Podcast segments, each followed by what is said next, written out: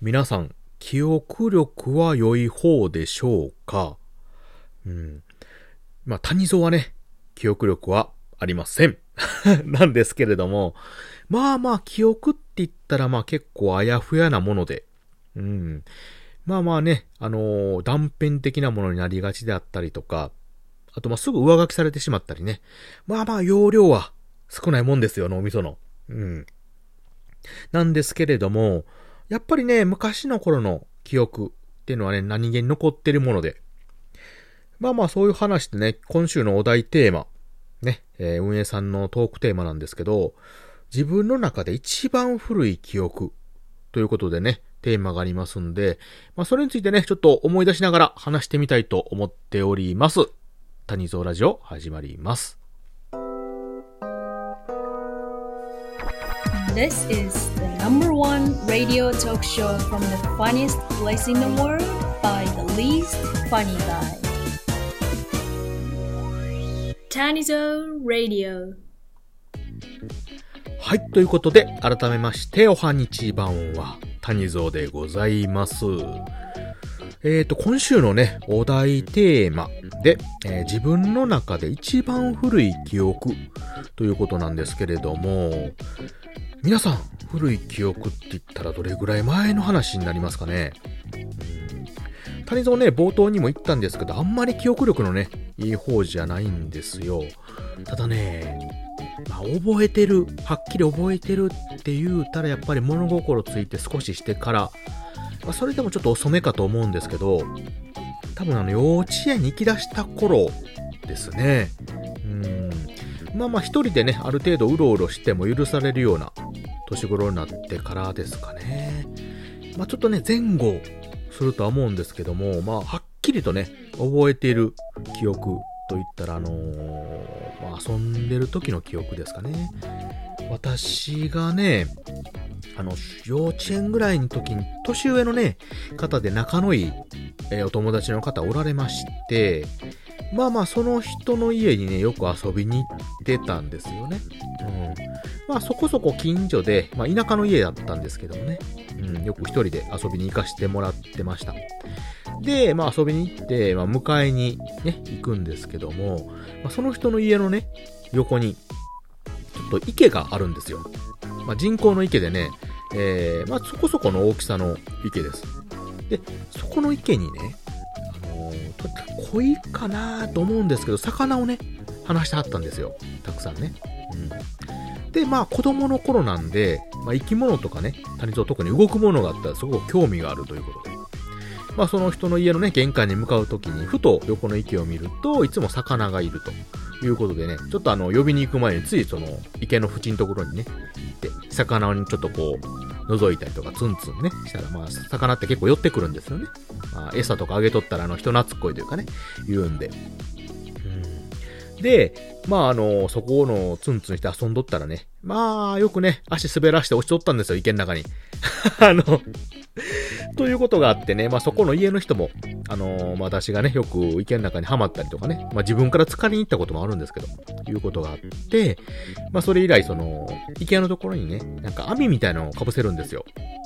うん。あの網目のね、細かい。うん。まあそうすることでね、谷蔵の目が触れへんやろということで、あの、そういうことしてくれたらしいんですけど、逆にね、谷蔵はそこに池があるっていうのをね、あの、覚えてしまっているんですけど、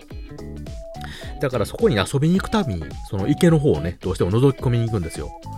で、その網のやつがね、結構細かくて、あのー、私が遊びに行くっていうのがね、分かってる時とかね、いう時なんかよくあの、網目かけてくれとったりするんですけど、逆に細かすぎて、その池のね、この縁の部分がよく見えなくて、ちょうど境目がね、この池に、池に入るところの、なんで、あのー、そこをね、よく池の方、池があるわ、魚おるわ、と思って、まあ、遊びに行くときにそこ寄ると、その網目の蓋みたいなのがかかってるから、逆に分からずにそこをね、踏んでしまって、しょっちゅう勢いよくね、逆に落ちやすくなってしまったっていう記憶がね、何回もあって。うん。それがね、今でもなんか鮮明によく覚えてますよね。あの、池に落ちてね、泣いて、泣き声でね、家の人出てきてくれて、引き上げてくれたっていうのをね。ちょこちょこ繰り返したっていう記憶がね、ありますよね。まあ、子供の頃って結構無邪気でね、しかも一回やったことをね、あの、すぐ反省せんと忘れない。忘れないって忘れるんですよね、逆にね。うん。だもんで繰り返しよく押してたなっていう記憶がありますよね。いや、池のね、恋も迷惑やったんですよ、多分。餌くれるやろうと思ってね、子供が近づいてきとんの。パクパクしよったら、子供が追ってくる言うてね。あの、こんなでかいの来たで言うてね、もう魚多分逃げ回ってたと思うんですけど。うん。それがね、多分一番はっきり覚えてる子供の頃のね、記憶かなと思いますよね。それ以前はね、結構断片的で、多分小さい頃にね、親父とか、母親がね、遊んでくれたようななんか記憶もあるんですけどね、わからへんのですよね。で、一番なんかね、ちょっとあやふやな記憶なんですけど、あのー、なんやろ、波の音と、あのー、空かな。多分青い空を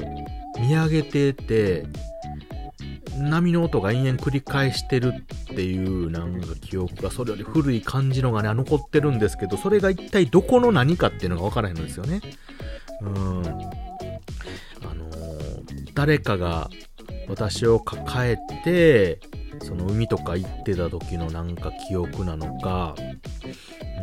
うん、匂いとかもちょっとわからへんですからね。なんかそういう風な音と、波の音と空っぽい青いっていうのがなんか見上げてるっていうのがなんか今もね、ちょっと残ってるんですよね。うん。まあどこかに連れてってくれた時の記憶かなと思うんですけども、もしくは、ね、ちょっといろいろ調べてみたら、あのー、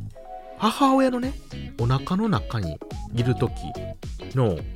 なんか記憶というか、そういう印象というのがおぼろげながらなんか残ってることがあるっていう話も聞きまして、うん。あのー、心臓の音っ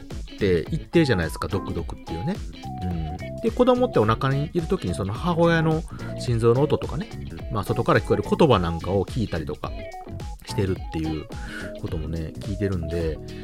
もしかしたらその波の音って思ってるのが、その母親の心臓の音っ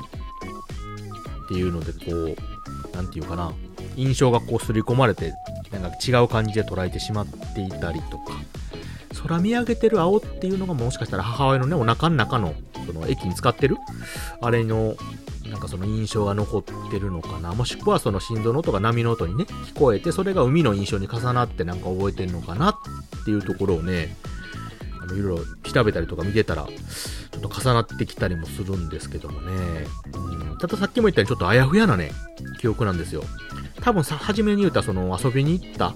一番鮮明に覚えてるね。それは間違いない記憶なんですけど、それよりも前の記憶っていうのはなんかわかるんですけども、さっき言ったようにね、そこまでどこのどこでの記憶かっていうのもはっきりしないんでね。うん。ま、ただ、それが多分一番私が覚えてるっていうか残ってる記憶で古いものやと思うんですけどもね。うん。どうなんですかね？皆さんその、子供の頃、もしくはもう物心つかなかった前の記憶っていうの残ってたりすることあるんですかね？どうなんでしょうか？うん、まあ、その辺もちょっと気になるところではあるんですけれども、まあ、谷蔵が自分の中でね、一番古い記憶ということで、まあ、テーマを挙げるとしたら、一番はっきり覚えてるのはさっき言った谷蔵がしょっちゅう池にはまってたっていうね、あの、情けない記憶であって、さらに古いんで断片的であればさっき言ったような、なんか波の音と青い空、うん、見上げてる記憶、うん、ですね。それが一番の私の古い記憶でありますね。親に聞いたらわかるんですかね？でもそんな。うん。まあでも、あの、さっき言ったように子供ね、あの、抱えてあの、小さい頃ってブラブラしてるじゃないですか。うん。まあその時の印象かもしれへんですしね。まあそれはもう、ね、えー、誰もわからない。谷蔵しかわからないけど、その谷蔵もわからへん記憶なんで、なんとも言えないってところなんですけれども。うん。いやいや、でも記憶を辿ってね、思い返してみるっていうのもなかなかいい作業ですよね。うん今回ね、こういうテーマで話させてもらったんですけどね、まあ古い記憶どんなあるかなって言ったら、もう直近のね、しょうもない記憶がいっぱい いっぱい出てくるっていうね、年取ってくるから昔の記憶なんか特にね、あの、あやふやになってるから、いやーもう思い返したらもうしょうもないしか残ってへんわいうことでね、すぐにでもね、新しい記憶に、いい記憶にね、どんどん上書きしていきたいところなんですけれども、ううん。まあちょっとね、あの、古い記憶っていう話なんですけどもね、新しい前向きなね、記憶もどんどん収めていきたいなと思ってる次第ではあります。谷蔵でございます。ということで、えー聞いていただいてありがとうございました。